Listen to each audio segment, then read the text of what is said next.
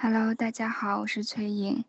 先跟大家报备一下，我刚才做了一个整合，还挺强烈的。然后那个整合是关于我独自一人在我的痛当中，是这样。嗯嗯，我们说有一句话叫做最嗯最痛苦的不是痛苦本身，是我独自一人在痛苦当中。所以我是回到那个状况，然后做了一些处理，然后仍然有一些。嗯，余波仍然在处理一部分的这个影响，所以呢，嗯，我想让大家知道吧，知道这个事情，然后。有的时候，我们在在比如说亲密关系，或者在任何的一个关系当中，比如说跟父母的关系，我们嗯，当我们去陈述一个状态是哦，我我我难受，我我有这个情绪，我等我有这个困难等等，很多时候我们期待的是对方去去看见我在痛苦当中，然后认可，OK，我知道你在痛苦当中，这样可以啊，然后是理解，我理解为什么你是这样的。啊，我愿意陪着你，这个是我们 首先的第一个的需求。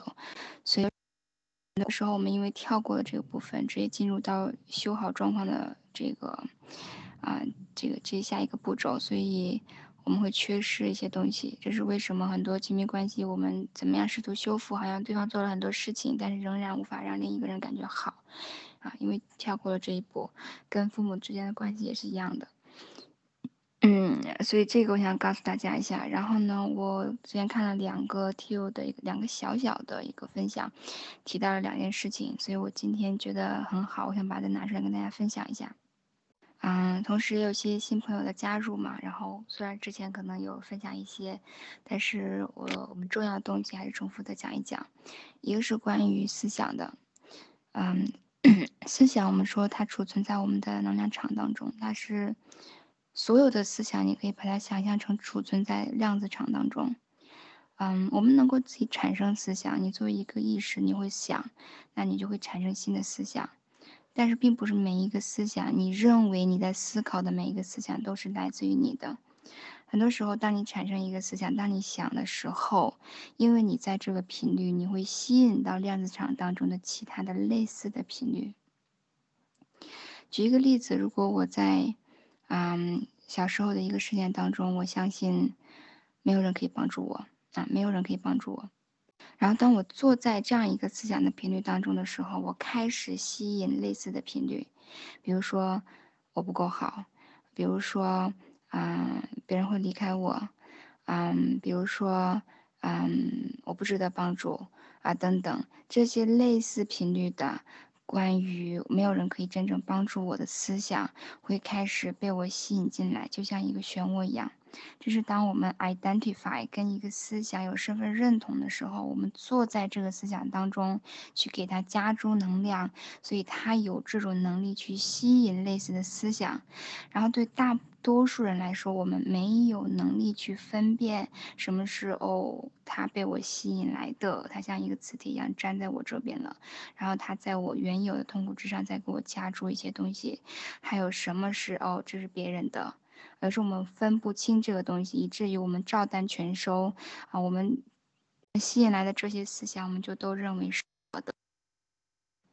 这个时候会给我们带来很多麻烦，因为我们当经历痛苦的时候，我们已经够痛苦了。然后我们坐在痛苦当中的时候，我们进一步去吸引。这些痛苦的思想就好像把我们压得要喘不过气来了，这是我们很多时候在面对的一个真正的挑战，啊，所以为什么去冥想，去有能力去看见思想？啊，是是那么的重要，因为当你看见的时候，你就没有坐在里面；你看见的时候呢，你没有在为它加注能量。这个思想它到来了，但是你没有为它加注能量，你只是看见它。在量子场中场当中，它的表现形式就是它会渐渐的消失，像这个浓烟一样，它被你吸引来了，但是你没有继续给它点火，它只是慢慢的就扩散掉了，这个思想就就消散了。那，所以如果有你有这种观察思想、看见思想，也就是我们所说的觉察的能力的话，你的生活有选择的权利。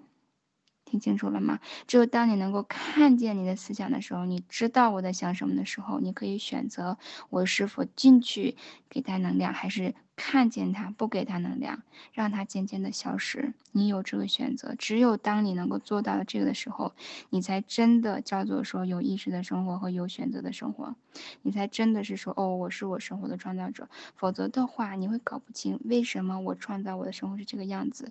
虽然哦，老师说我创造我的生活，但是我并不这样觉得。我觉得我没有去创造这个糟糕的世界。举一个例子，什么叫做坐在思想当中？什么叫做我看见这个思想？比如说，我看开车开车啊，这是替我举的一个例子。这个桥要塌了，我觉得我可能有类似的什么样的模式或者创伤，我很担心，我总是期待最坏的状况。哇，我我突然有个思想是觉得，哇，这个桥要塌了。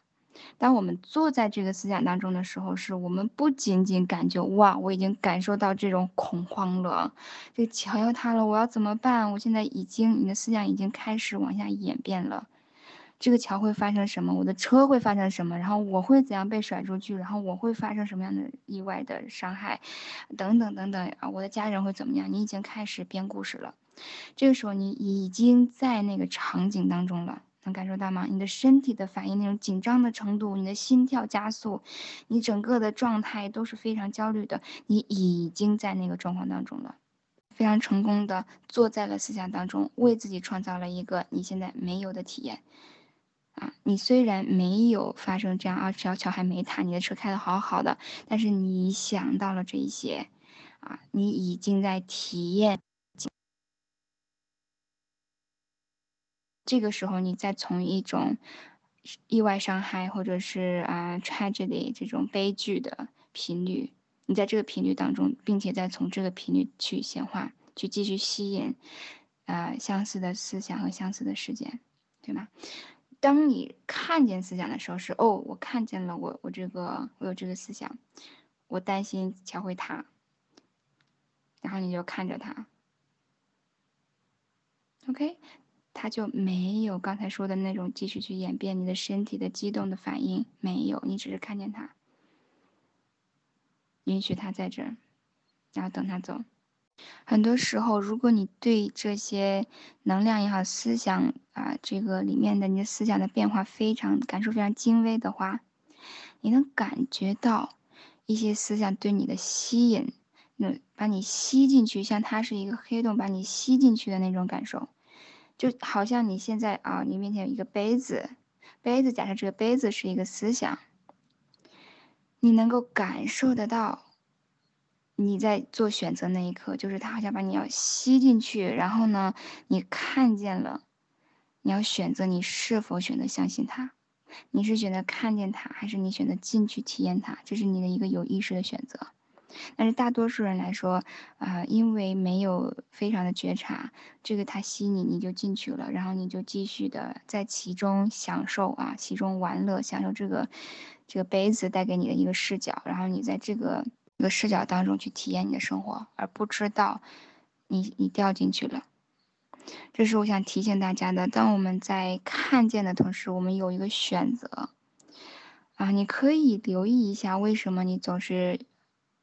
总是选择去认同他，他可能是对你有一些正向意图的，他可能在某种程度上服务你的，那么这个就是另另外一个层次的内在工作了，啊！但是我想大家知道的一点就是，不是你脑子当中的每一个思想都是真的，同时不是你脑子当中的每一个思想都是你的，同时你认为你脑子当中的思想，它也不在你的脑子当中。它在你的能量场当中和整体的一个量子场当中，你体验你在什么样的频率，你就吸引什么样的思想，同时你自己能够调频和产生服务你的思想，啊，所以你想要过有意识的生活，你想要创造你的愿景，你想要去过很幸福、很美满、能够实现梦想的生活，你要允许自己去有意识的调频，有意识的选择你的思想。有意识的去允许自己想一个思想，是能够让你的梦想开花结果的。懂了吗？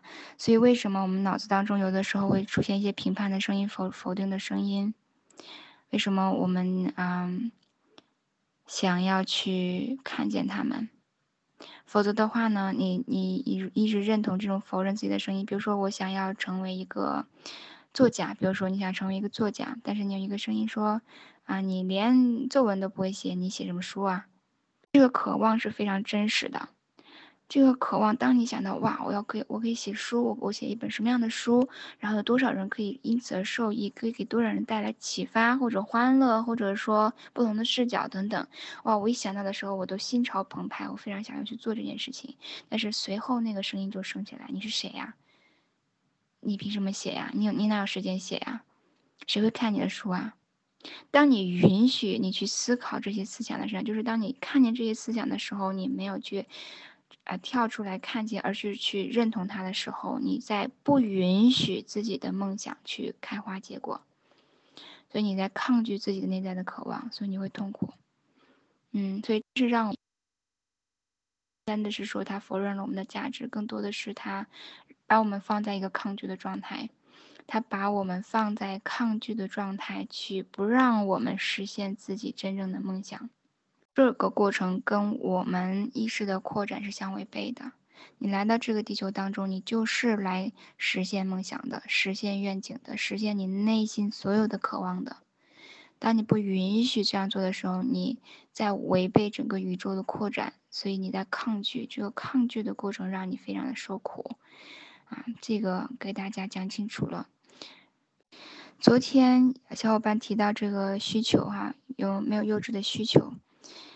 一个状态是大家很多，包括疗愈师或者是心理咨询师，可能没有完全去搞清楚的。T.O 在这里面又重新强调了一下，我觉得大家都可以重新来再看一下这个事实，就是当我们有一个需求的时候，这个需求需要被满足，需求不是一个可以去说服自己我不去需要的东西，往往不是这样。你可以尝试一下。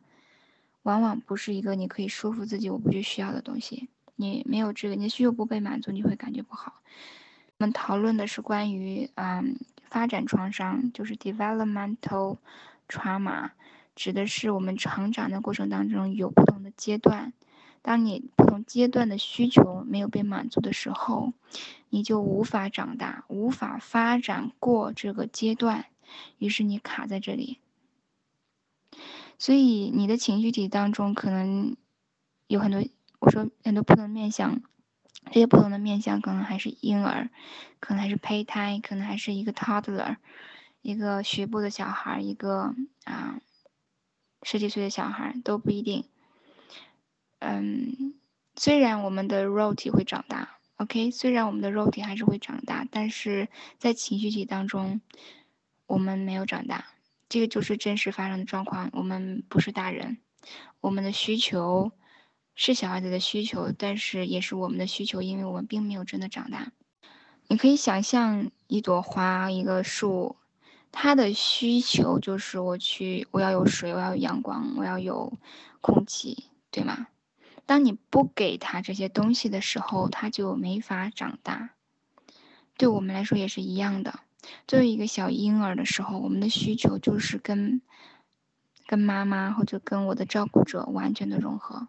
我没有能力去满足我自己的需求，我就是只能当躺在那哇哇哭。我的期待就是别人来满足我的需求，我根本没有渴望是去我自己去满足我的需求的。这是我的那个阶段的一个状态，在那一个阶段，我的需求就是。无条件的被关照，无条件的满足我的需求。我要什么，你们给我什么，这个就是我的需求。我被无条件的关照，这是作为一个婴儿的需求。假设说这个婴儿有一个妈妈是是会被触发的，或者他有什么自己的问题，所以他不想要这种无条件的关照一个孩子，或者他没有办法做到领在，没有办法做到把自己啊允许自己。有的时候有一种小我的消失，对吗？就是婴儿赐给我们的一个一个礼物，他不能允许自己的一个小我的消失，所以他可能会在情绪上非常的远离这个小孩。所以对这个小孩来说，他对情绪的需求就没有被满足，或者说这是这个妈妈可能会伤害这个孩子。所以这个时候，这个婴儿他没有被浇灌，他没有得到他需要的水、阳光和空气，他就没有办法长大。即使他后面身体长大了，他仍然是一个婴儿的状态。对这样的一个大人来说，情绪体是婴儿，但是身体长大的人来说，他需要被满足的是这种无条件有人关照我的需求。但是很多时候，我们作为大人无法理解这样一种需求，没有人愿意去无条件的去帮助照顾这样一个大人，对吗？我们会觉得 doesn't make sense。为什么你有腿有手有脚，你你有能为什么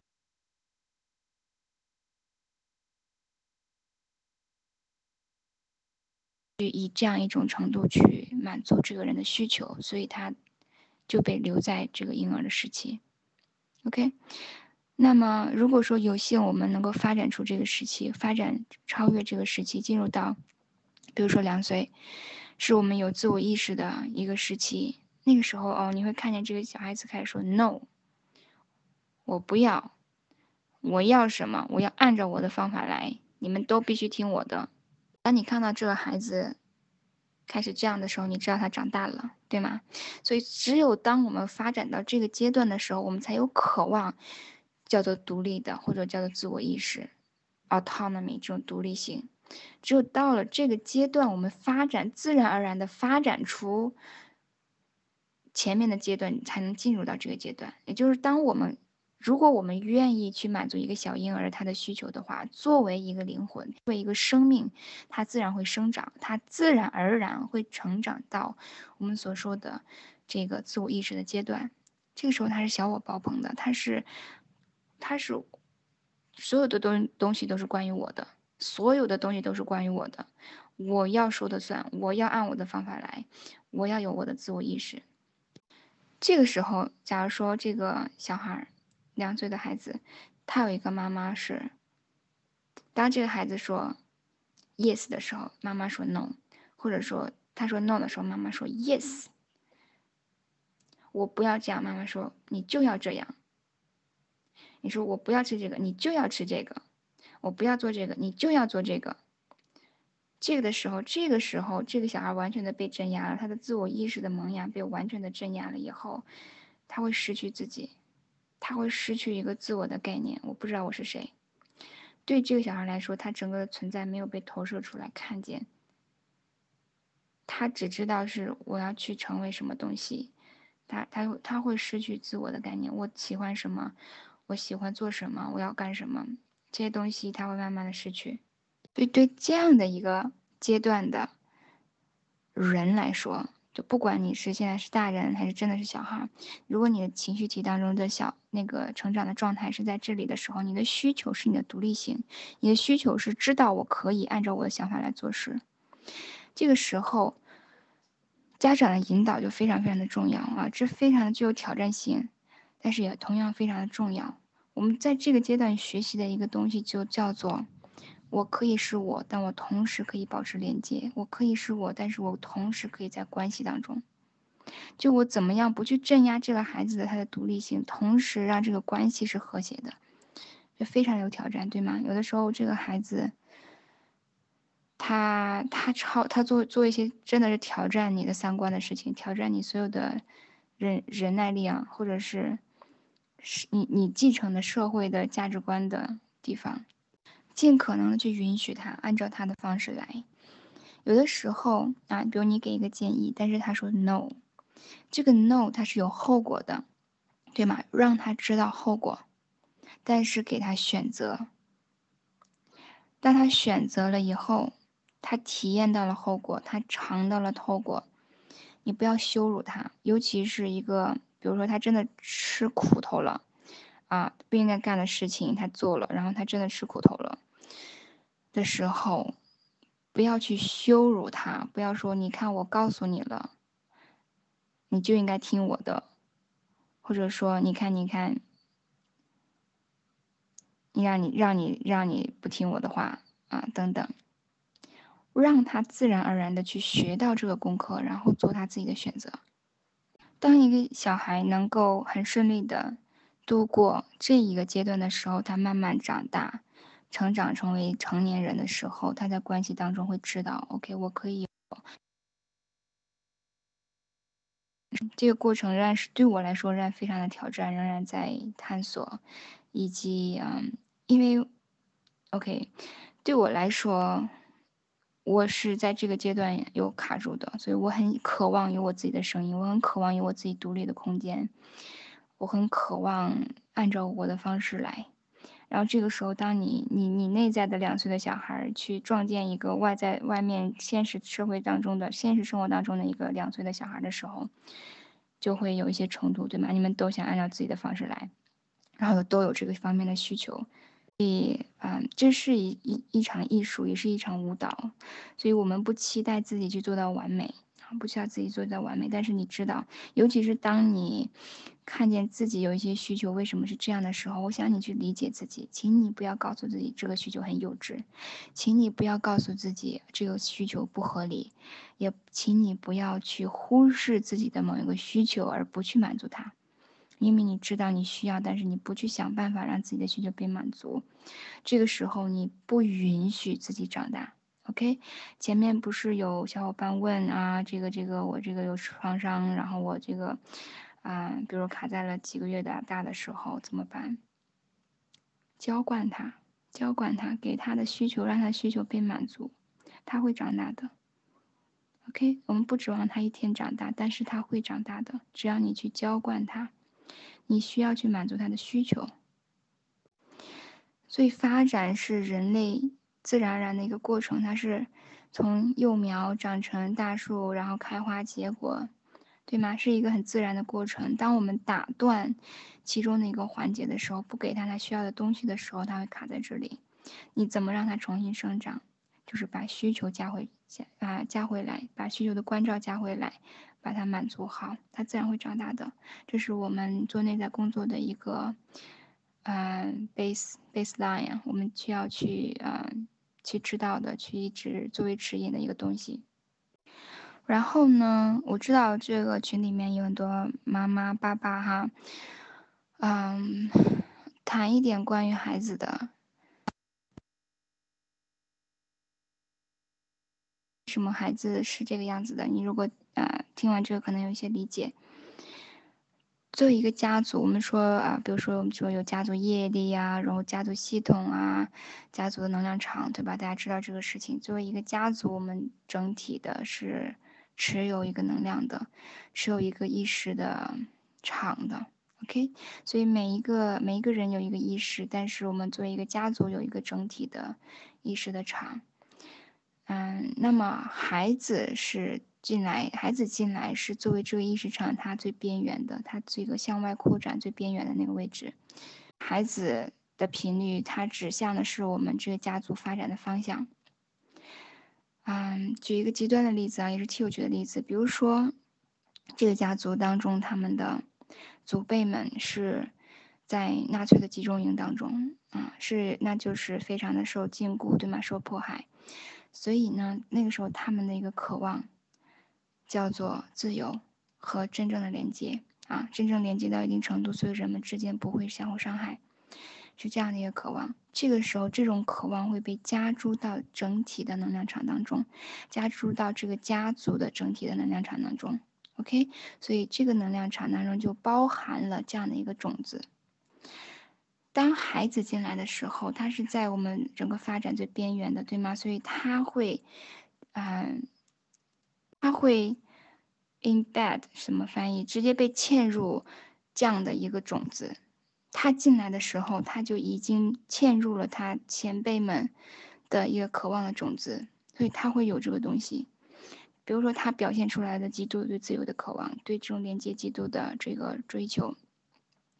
但是这个东西不是前辈们所在的位置。他们虽然有这个渴望，但不是他们当下所在的频率的状态。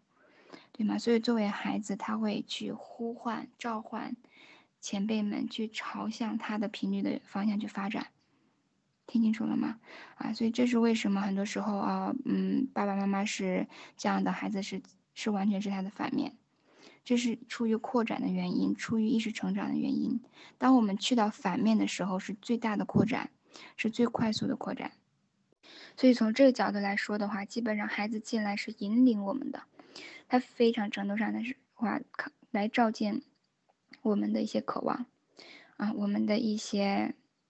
有的时候是我们偷偷的内在啊，偷偷的内在的声音，就是我我还非常渴望这种自由，比如说，但是我不敢去追寻，我非常的讨厌被压迫的感受，但是我不敢去反抗，但是我的孩子敢，但是我的孩子敢说，我的孩子敢做，啊，很多时候有这些状况，所以你你可以去观察一下自己的孩子，然后去看看他唤醒了你什么样的渴望，然后允许自己去朝向那个频率去靠近，这个时候呢。你们的关系可能会更和谐，同时你会更加的顺溜，会更加的允许自己朝向自己的渴望去发展。好，今天的分享就到这里啊，差不多半个小时，挺好的。然后昨天的课程我还是非常推荐大家去听一下，关于帮助和不帮助他人这个话题本身，可能大家觉得啊，帮助肯定是好的，的的的确确是帮助他，整体上是一个很高的频率。但是有的时候我们会想把自己给到所有人。或者说帮完了之后感觉不好啊，等等啊，我们讲了很详细的讲了，所以不再说。那么我会建议大家好好去听一下啊，大部分人都会中枪的，我相信是这样。那么，那么，然后有问题的还是可以在群里面讨论。嗯，谢谢大家在这里面啊，一直一直一直啊待在这儿，然后去做自己的内在工作啊，希望有一天。嗯，然后因为我的的确看到了哈很多灵性的工作者在群里面，所以希望有一天我们都能够让自己的光出来，去照亮世界。